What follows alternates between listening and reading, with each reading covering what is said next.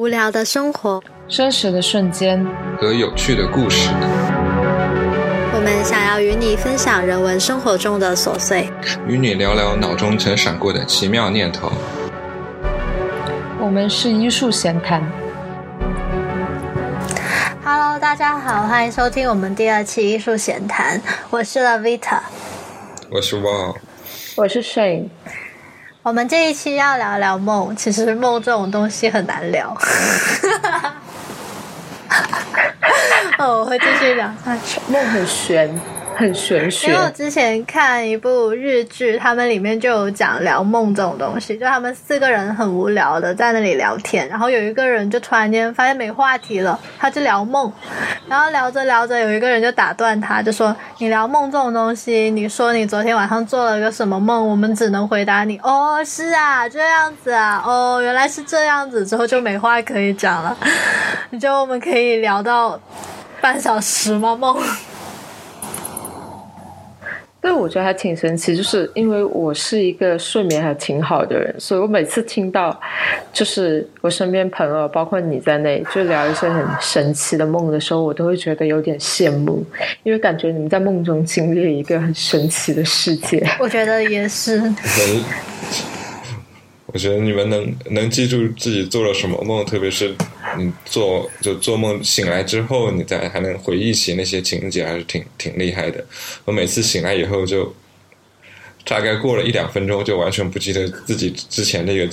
梦里的情节是怎样的。我也是，哪怕我做了噩梦，我早上醒来都会忘了我噩梦做了什么。我觉得有一个梦是不可能忘的，就是你做梦梦到你很急尿，这个。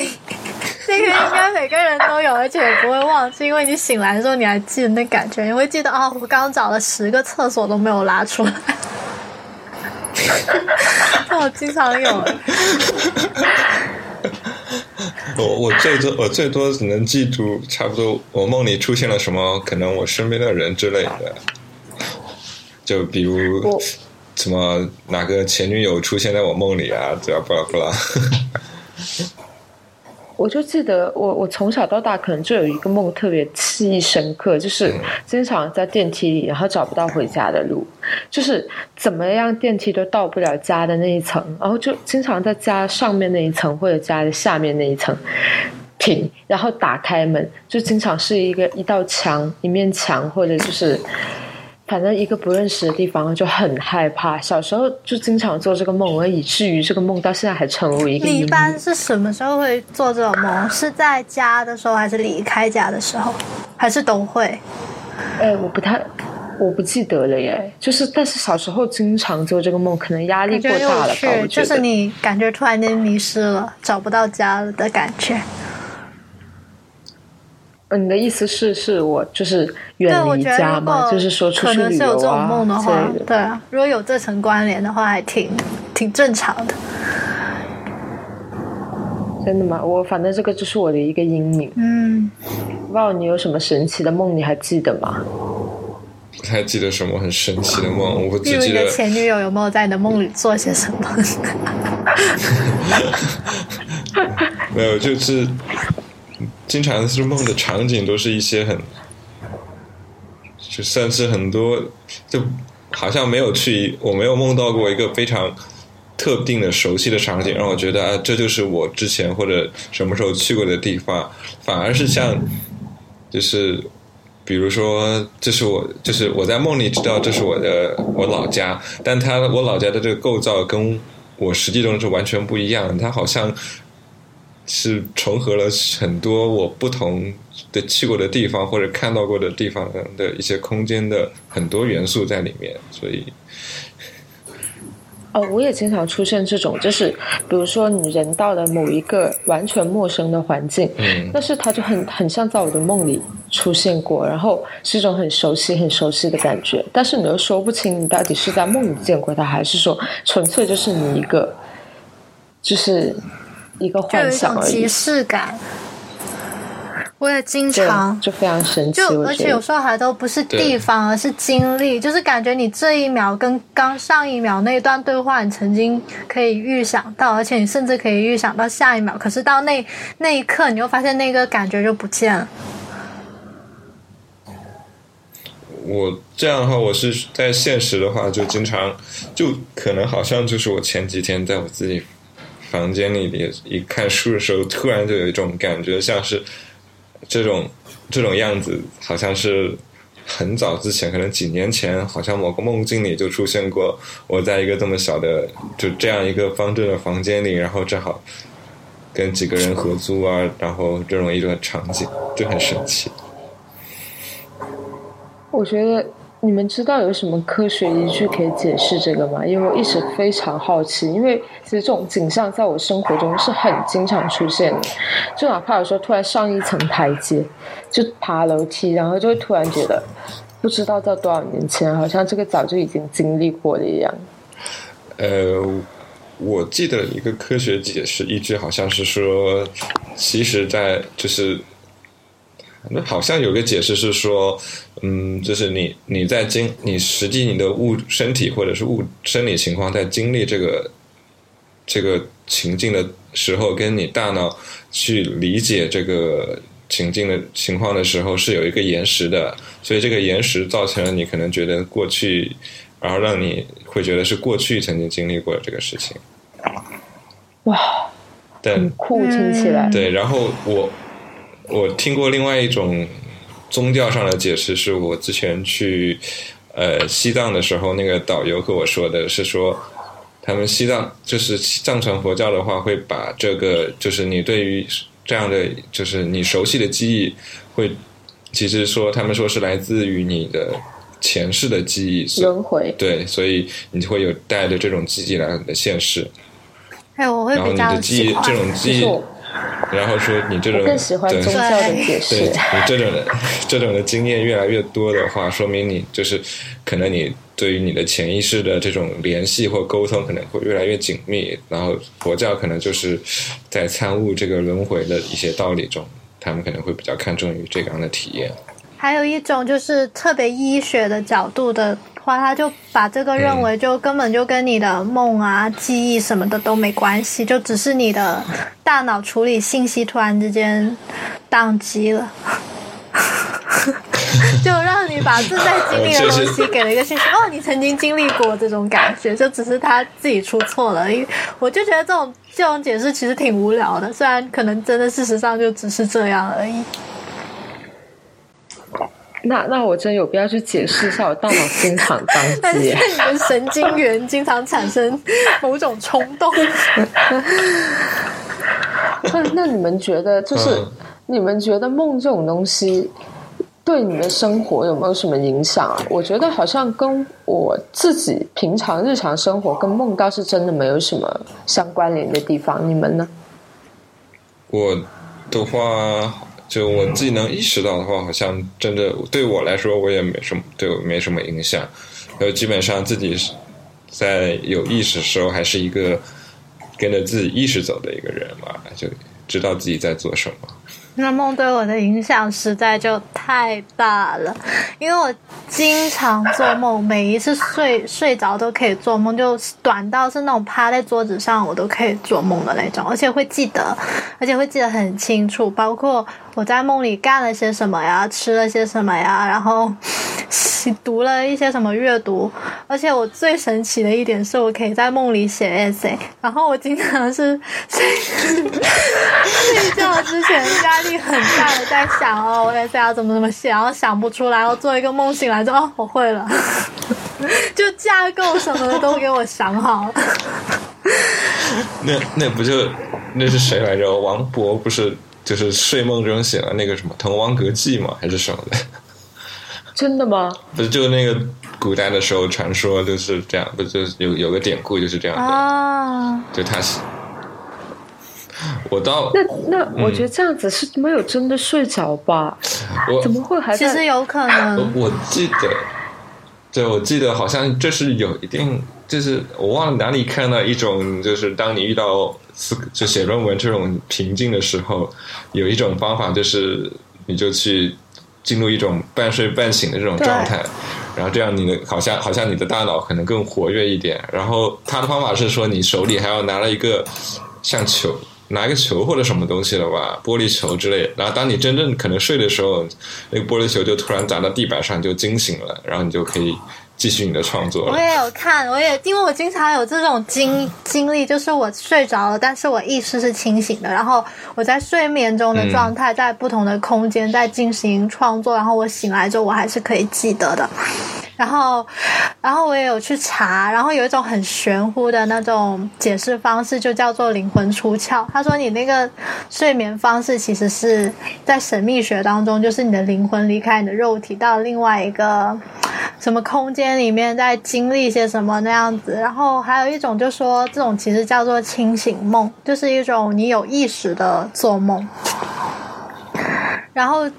进入这种状态的方式有很多种，我是属于 inbound 可以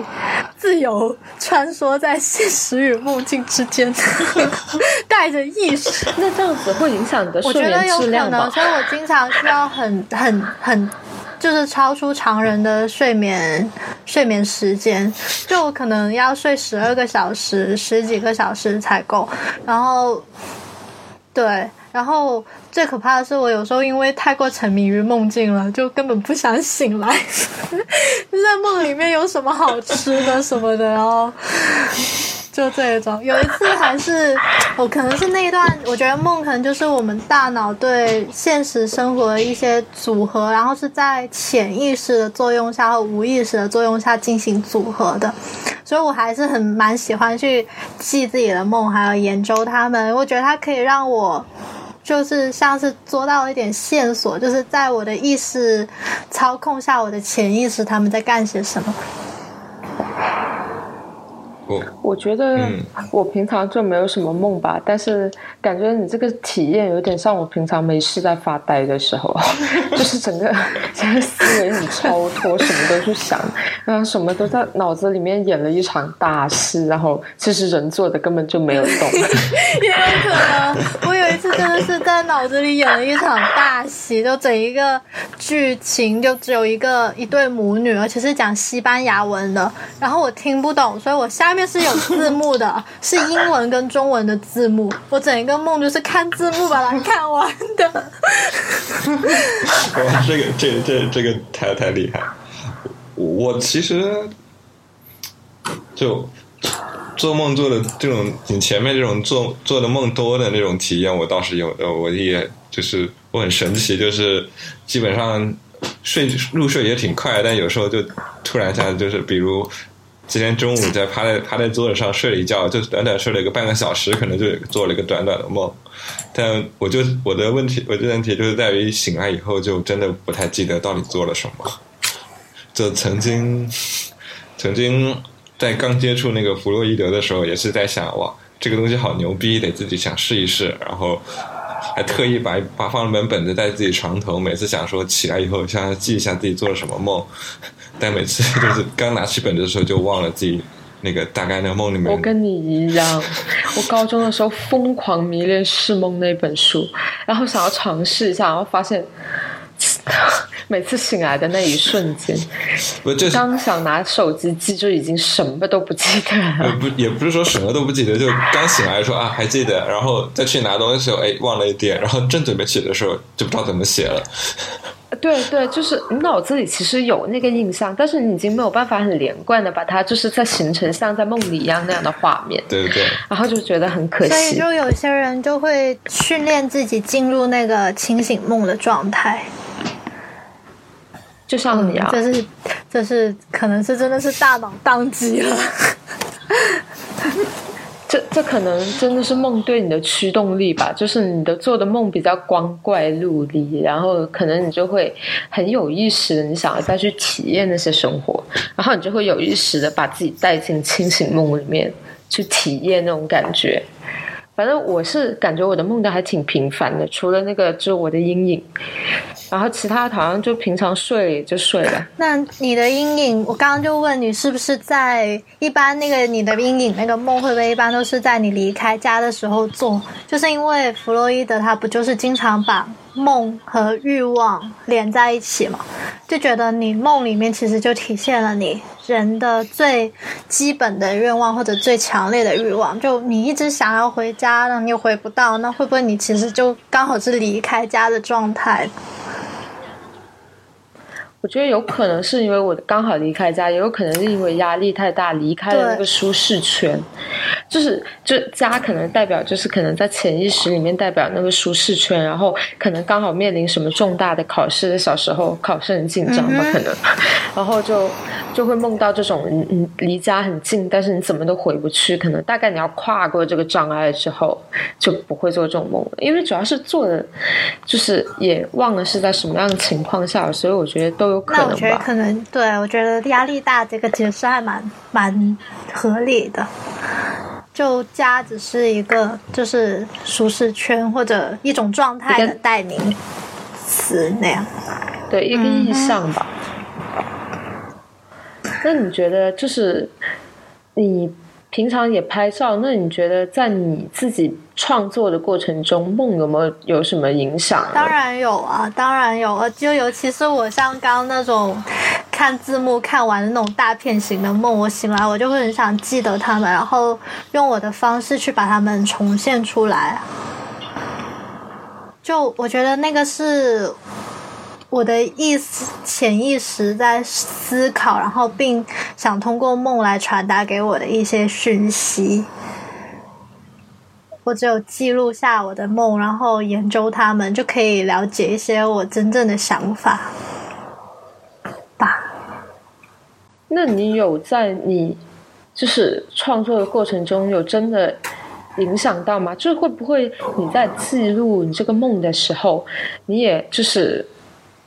又反向被它影响了？我不知道该怎么样解释，就是说你刻意的把这个梦重现的过程中，你会把它当做一种真实的东西，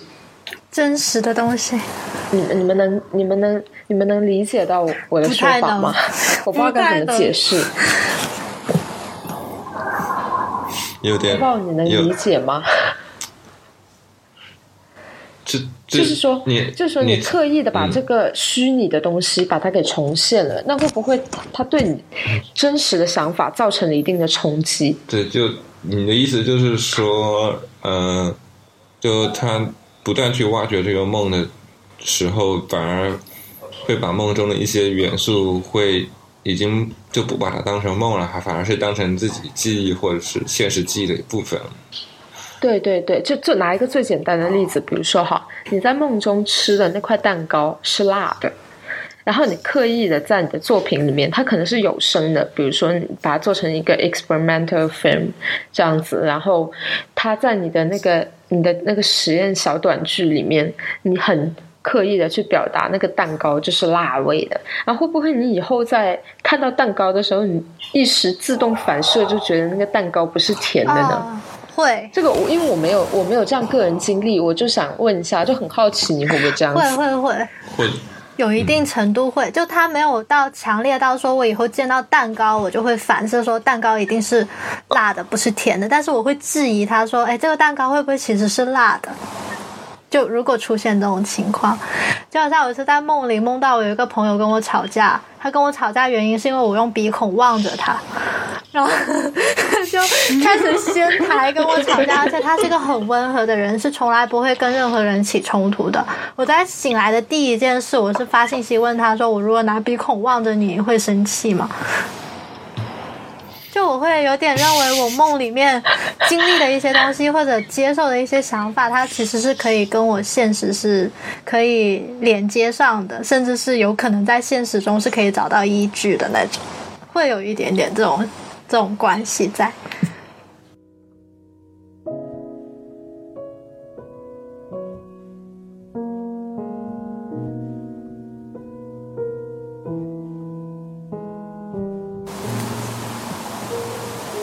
我觉得很神奇。那你们有没有什么，就是可以分享的关于梦的一些摄影作品呢？我感觉我对梦是一个离我还挺遥远的事物。摄影作品倒很少关注，但是有很多小说啊，或者是呃电影啊、诗啊都有在，都都有在以梦作为他们的那个主题。就好像很久以前我读过一本叫做《巴别塔之犬》的小说，里面的女主角就是很爱做梦，然后把自己的梦都记录下来。后来她自杀了，她的她的老公就是通过她记录梦的那一本去看，去去猜想他为什么会自杀的。就你可以从他的梦里面看到他的恐惧，看到他每一天都在担忧些什么。虽然那个不是他的现实生活，但是他。非现实的代表了他现实生活当中有的那些担忧和想法。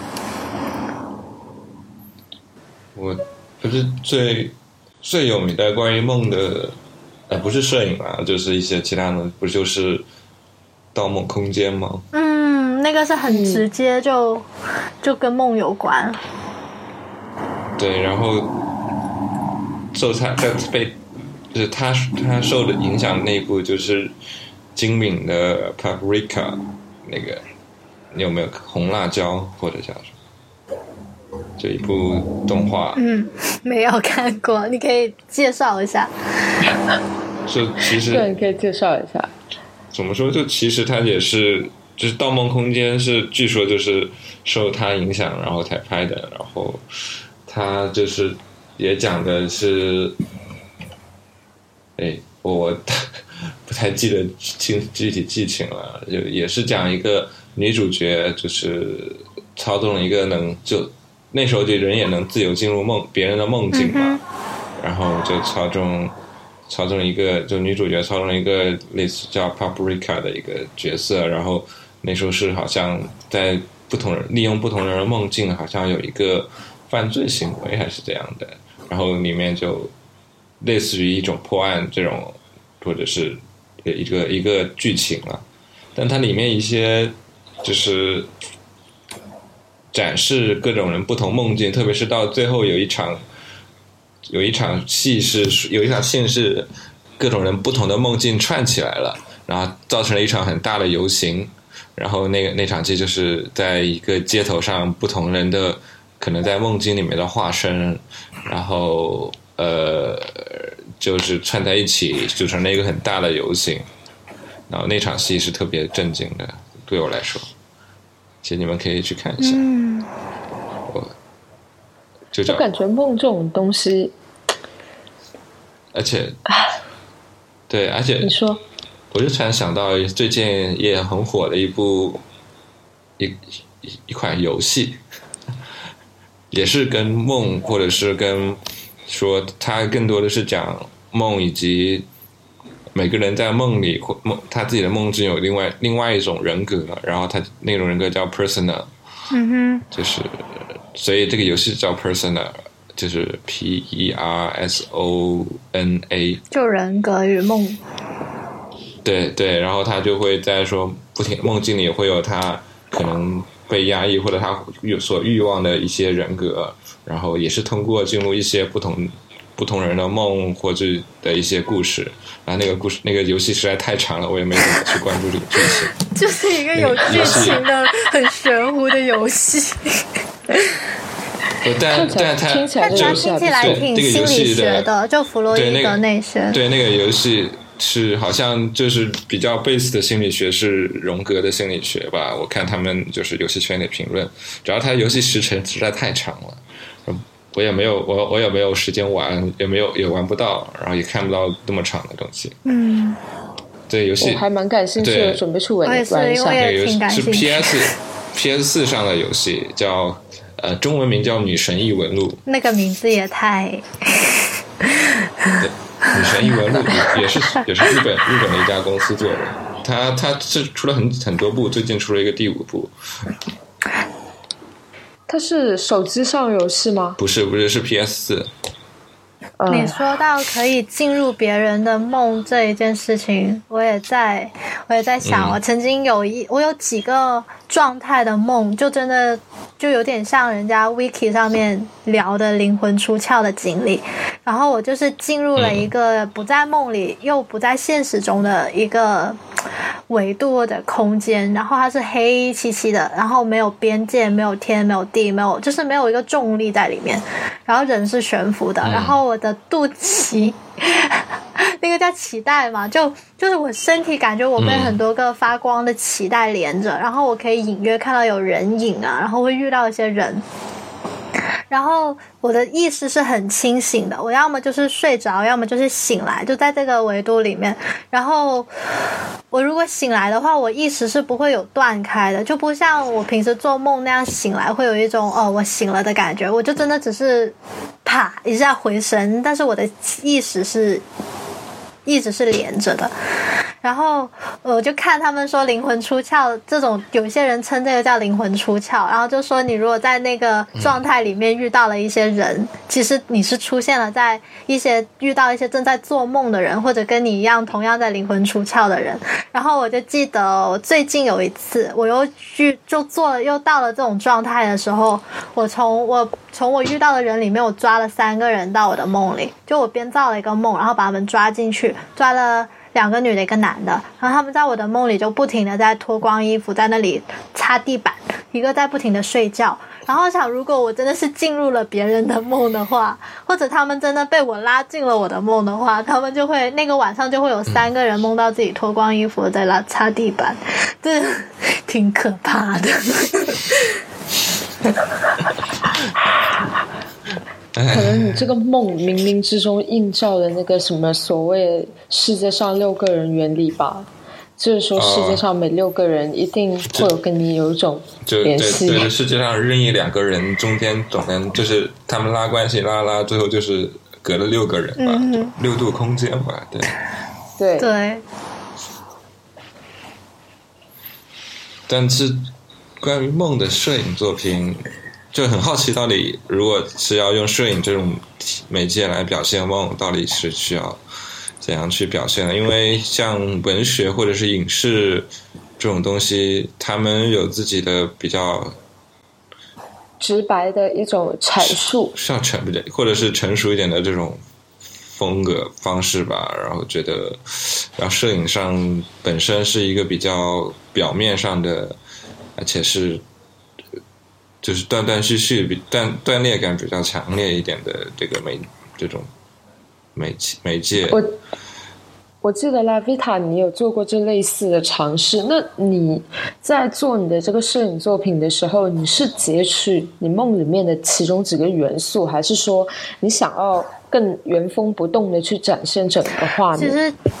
我觉得我现在我当时做的尝试是更加像追求一种叫电影感的东西。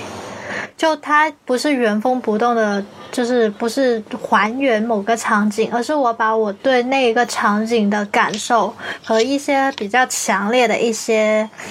像里面的人的一些行为或者他们有的一些感觉，我比较把它抽出来，然后用像拍电影那样子去把它重新再展现出来，对，有点类似那种。就，它可以说是一个片段，但是又可以说是，你可以把它看成是一个连贯的动作的。那那你在做这个 project 的时候，你自己是你你是想要观众站在你的角度去解读这些照片，还是说你更想要观众去以他们的角度？站在他们自己本身的立场上去看你这些照片，那如果他们是站在自己本身的立场上的话，你怎么样用这些照片引起别人的共鸣呢？还是说它本来就是一个很私密的一个行为？你不用介意说观众到底有没有在你的作品里面得到共鸣？我觉得是，它是一个私，就是我没有就觉得不不，等一下怎么说？它是一个很私密的行为，我希望观众可以得到共鸣，但那种共鸣不是说我有一个很强烈的想法，让他们一定要觉得哦，这个事情就是这样，或者这事情就是那样。他更多的是一种，就像看电影的时候的一种感觉，就你可以抛开一些现实当中你的一些常识，或者认为正常应该怎么样的一些想法，更多的是靠感觉去看这些东西，然后更多的是靠感觉去感觉。去感受一下。就例如，这就有点像我们看一些电影的时候，就有。两部电影，我觉得就很风格上，其实我觉得我有参考一下，一个是《穆赫兰道》，一个是王家卫的《二零四六》，他们两个就出名就在看不懂，就你不知道他们发生了什么事情，就你看着看着会觉得他们好像在表现两个平行空间啊，或者说一个是现实，一个是非现实，然后梦往往是站在非现实那一面，就坐站在现实的对立面的。但其实我会觉得梦，它站在非现实那里，它只是用非现实的手法去表达一些很现实的东西，就例如你的欲望、你的恐惧、你的一些情绪，你就在那里是就更加少受到意识控制的表达出来，就更少掩饰的表达出来。所以我觉得，所以更想让观众感受到的是那种拨开一些你对。道德或者什么的束缚之后，就像看一场电影一样，你看到有人在那杀人，但是你经历的不是说哦他杀了人或者有人被杀了，而是那一下的快感或者恐惧什么的。所以我可以理解为，就是说你在拍。这一系列照片的时候，其实画面不是重点，它是一个手段。然后你是希望观众能在看到画面、感受到那当下你的一种 feeling，就是快乐也好、难过也好、紧张也好，然后一下子很揪心或者怎么样的感觉都好，就是你希望是他们在看到那一幅画面的时候，能感受到你在梦境里的那个感受，对吗？而更多的是一种寂寞，或者说是。压抑的感觉，可能，可能你就是在梦里太寂寞，所以你才把别人拉进了你的梦。然后在里面不停的洗地啊，拖地。我我比较好奇，你，嗯，你是在这本书里面还有一些文本上的东西是吗？你这些文字，嗯，比如我看你一开始就有，你一开始就有引用。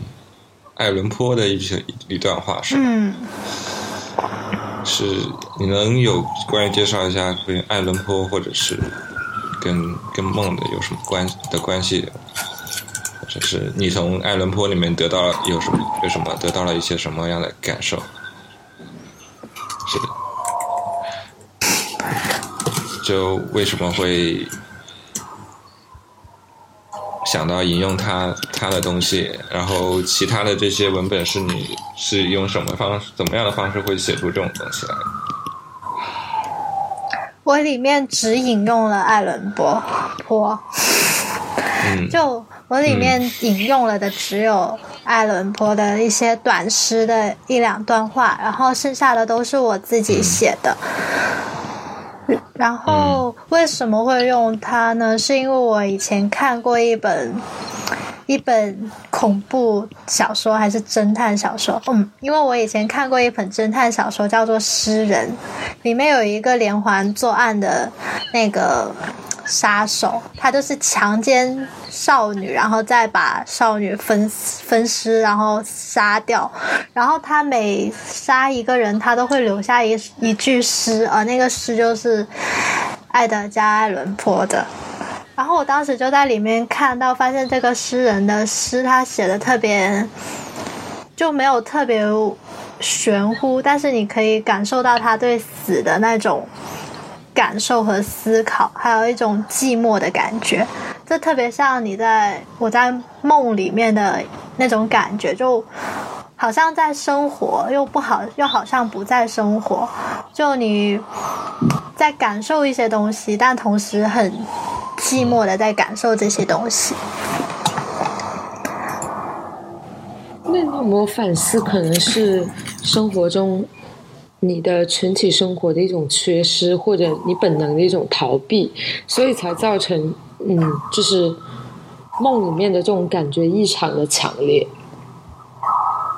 也有可能，例如我印象最深的一个梦，就是我在我坐了一个火箭，我参加一个那种抱团，参加一个一天的 tour，然后那个火箭是飞到另外一个星球上，然后跟我一起旅行的都是一些日本大妈，我听不懂他们在讲什么，然后他们就一直在那里自拍啊，然后在那里拍照，然后那个火箭是露天的，然后他。哐一下就飞离地球，哐一下就飞到另外一个星球，然后在那个星球里面呢，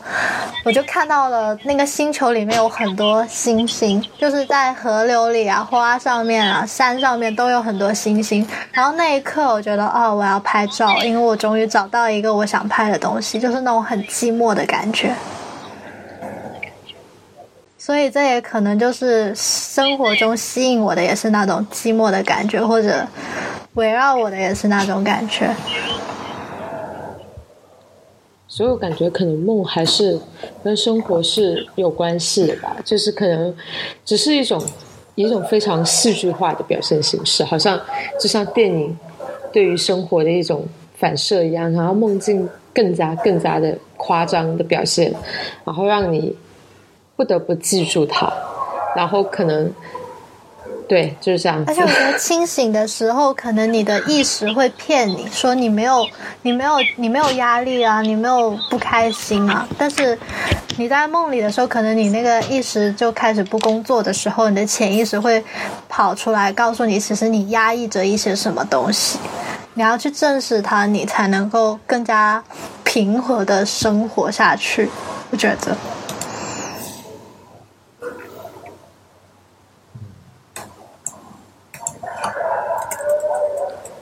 道你有什么想法吗？所以其实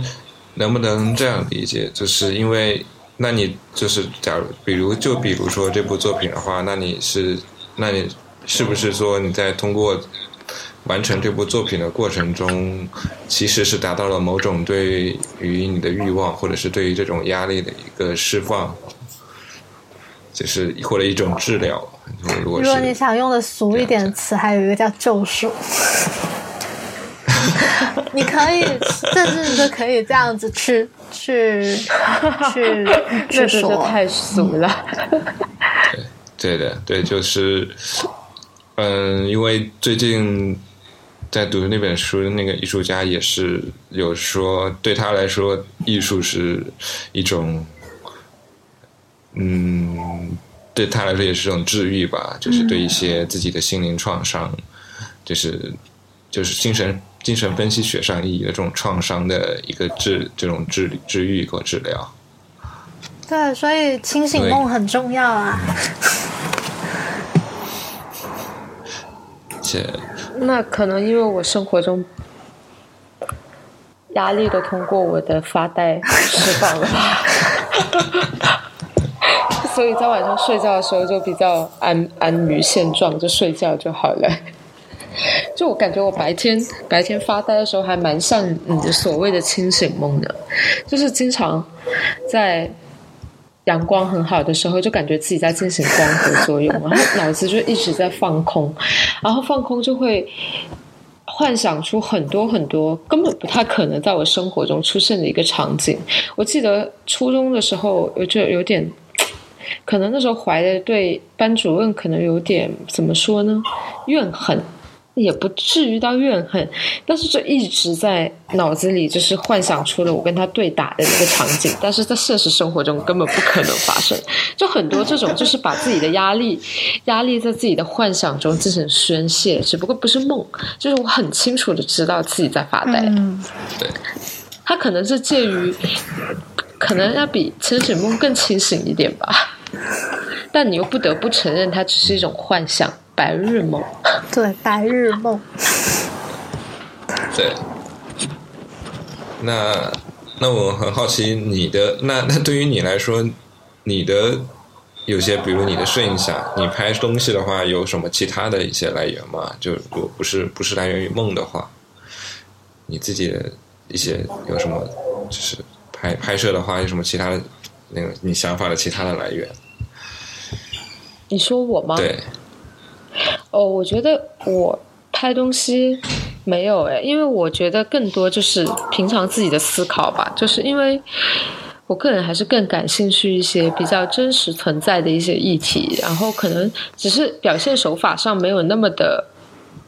客观，可能会用一些比较特别的意象啊什么的去还原它，因为感觉如果很真实的去还原那个场景的话，它不一定能得到。呃观众的一些共鸣，所以自己个人更倾向于用摄影上的比喻手法吧。可能我在写作上也是这样一个风格，就是我可能喜欢类比，把一个我自己很强烈的一个感受，把它类比成一个大家都可能会有的一个感受。然后在摄影上也是一样，就是会用一个物体，然后把它。借借用它，把我自己的感感觉，然后把我自己对于这件事情的看法灌输在他身上，然后企图的让观众去理解，这是我自己的一个就是平常想法的来源吧。那你就能不能稍微举一个例子，比如说你把你完成做过的作品中有什么把这样的一个例子？就就比如说，呃，就假如说。我现在如果在路上见到一个乞丐，嗯然后假如我很同情他，那如果如果是我拍照的话，我不会直接的拍这个乞丐他在捡垃圾，我可能会拍一个很看起来很奢华的东西，然后它旁边有很不起眼的几张碎纸片，然后。可能我会用反向一种表达，就是说，他可能就是在整一个社会里面真的很不起眼的一粒沙子，但是你不能忽视它的存在。这个乞丐他就是存在在这个社会里面，就好像碎纸片，哪怕在一个很奢华、看起来很精美的东西隔壁，它就是存在在那里的。你不能假装它不存在，这是我的一种表达方式。嗯，明白。对。那诶，拉维塔有没有？你呢？我吗？嗯。呃，我可能没有没有太过于想这方面的东西，可能自己呃的话比较比较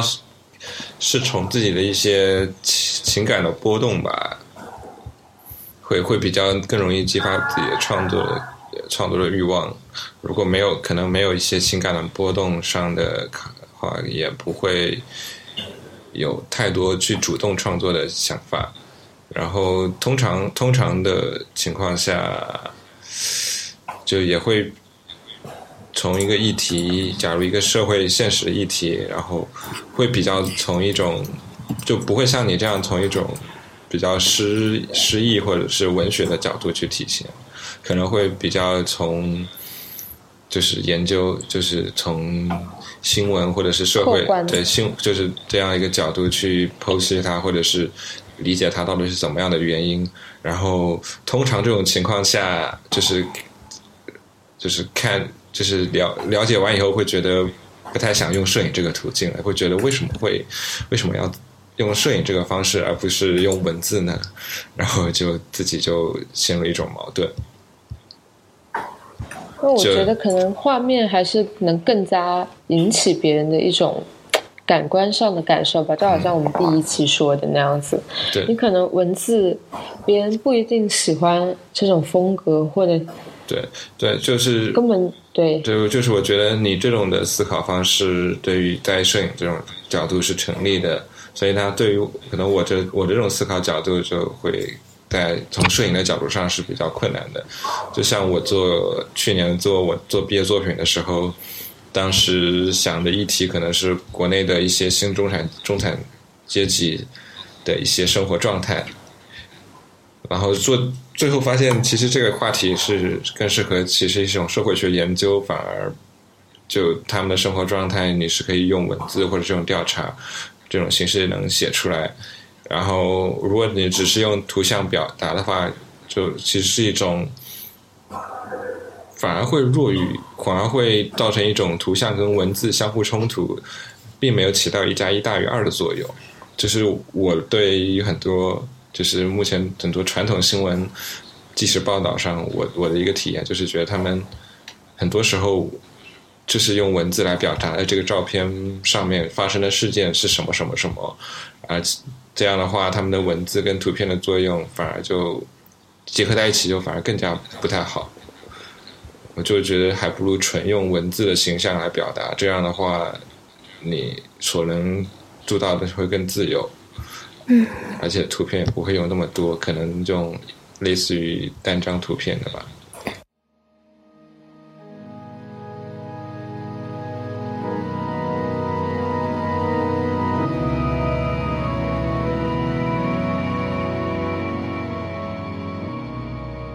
所以我觉得可能是可能文字的导向性比图片要更强烈一点，就在思想、思想和观念上面，文字是比图片有更强的导向性。但如果是在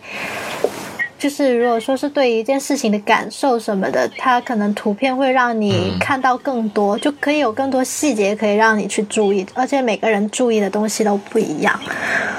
就。可能在这方面可以让人家思考和有自己的一个想法的那个空间会更大一点。嗯，我也是这么认为的。可能它它呃那个图片存在的必要，就是说，也给你一个机会自己假装亲临其境吧。就至少给你一个空间，让你从自己的角度说，在看到这个画面的时候，你的感受是不是跟记者是一样的？嗯，即使它是客观的记报道，但是可能报道它有一定的倾向性，不是说它不客观，而是说一定会有一点点个人色彩在。那如果它有图片在的话，它兴许可以给你一个可能性，就是说你作为当时如果你是在场的人，你会怎么想？对，就所以我觉得嗯，就可能也是跟对拉维塔他那个就是，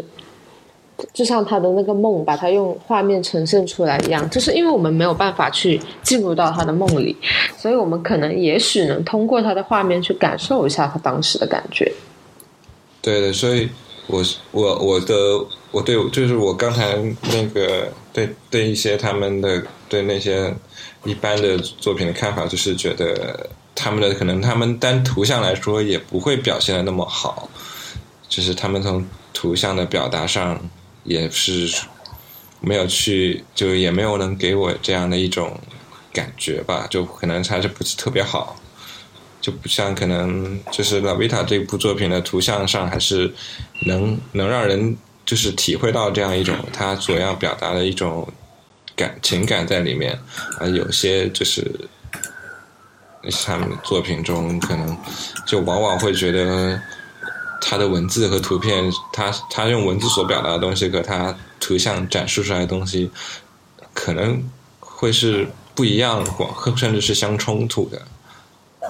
所以说，这就是决定性瞬间的重要性啊！你这样讲到，我想到一本书，叫做是法国人、一个法呃不一个英国人写的，但是里面有很多法文的法国法文的引用，它叫《Photo Test: Contemporary French Writing of the Photographic Image》，它里面就是一个集合，大概有七八章，每一章都会有一个，就它会去 review 一些 photo text 的作用，里面就有讲到有一些就是就是图像跟文字之间的关系，例如你的文字只是作名作为图像的解说的存在，还是说你的文字是一种诗意的表达，你的图像是另外一种诗意的视觉表达，或者就很多这一种，就里面有一个我觉得很有意思的是一个女摄影师的作品，她呢是用了一个 family album，就不是别人的家庭相簿，然后她拿过来，她就专门为她写，她写的非常好，她写的是，就他那些照片，他都给他们。也不算说是，也像是在，就像是在描述他那张照片，但你从他的文字里面看到的，不单单只是普通的描述。我想一下，能不能找到例子？他二次创造了他二次，创造了一个故事，但是是跟那个是靠那个图像，呃，启发出来的，是有关联的，但是又不是完全一致的。对，这就我会想，就是还有有一本书叫好像是《The Photographer Playbook》吧，就里面有很多很多很多像那种摄影师，就会说给一些学摄影的人的一些建议啊，或者是一些指导，然后我也有这本书，对，然后然然后里面 Alex Soss 他的建议就很是 Alex Soss 吧，反正就。就是关于这方面，他说你拿一张纸，然后再就折一半，折成一半，然后上一半是放你的图片，然后下面一半就根据这图片写上你的文字，然后把它对折，然后你再自己自己看，说再看看图片，或者是再看看文字，他们是不是说只需要图片就行了，或者我只要文字就可以了，就是做这样一种抉择，或者是你觉得把他们两个在。平在一起才是一个完美的图片，就有时候会，就是我觉得这样的一种对于文字跟图片的训练是挺挺重要的，要不然的话就会出现一种或其实我只要这张图像就完全能达到意思了，就这个文字是多余的。不然的话，可能我只要这张文字、图像是多余的，这种这种两种情况，对就分别去考虑，以及分别去进行适当的取舍。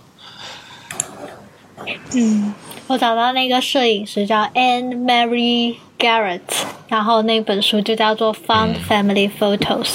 我觉得还蛮有意思。他那个文字就真的要自己去看，然后自己再配合那个图片，你就能够感受到一种。那个文字像是在帮那个图片发声一样的那种感觉，他们两个缺一不可。嗯。所以，image 和 text 两个双方如果能结合的好的话，那整个作品都会很很 strong。对对。就会让你对感同身受。嗯。那这一期我们应该也差不多了。嗯。嗯。为什么聊着聊着聊到文字去了？那 那我来做一个结尾，我来做一个结尾。嗯，好，那这一期我们跟大家就聊了一下梦，然后聊了一下神神叨叨的一些感觉，在平常生活中我们都。不会经历到的一些梦里面的场景，那也不知道为什么，我们就又聊到了图像和文字的关系，聊到了摄影的来源。那总而言之呢，这一期就是跟大家，呃，探讨一下，就是我们平常拍照也好，就是我们平常文学创作，包括拍片子也好，有没有可能有一些就是除了一些生活自己本身的一些体验。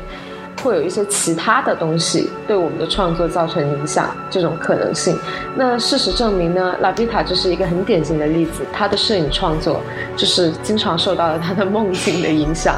那大家也可以回去想一下，就是说，呃，以后如果你有什么想法、梦，你觉得很神奇的话，说不定你也可以用你的方式把它给创作出来。好，谢谢大家的收听，我们下一期再见，拜拜。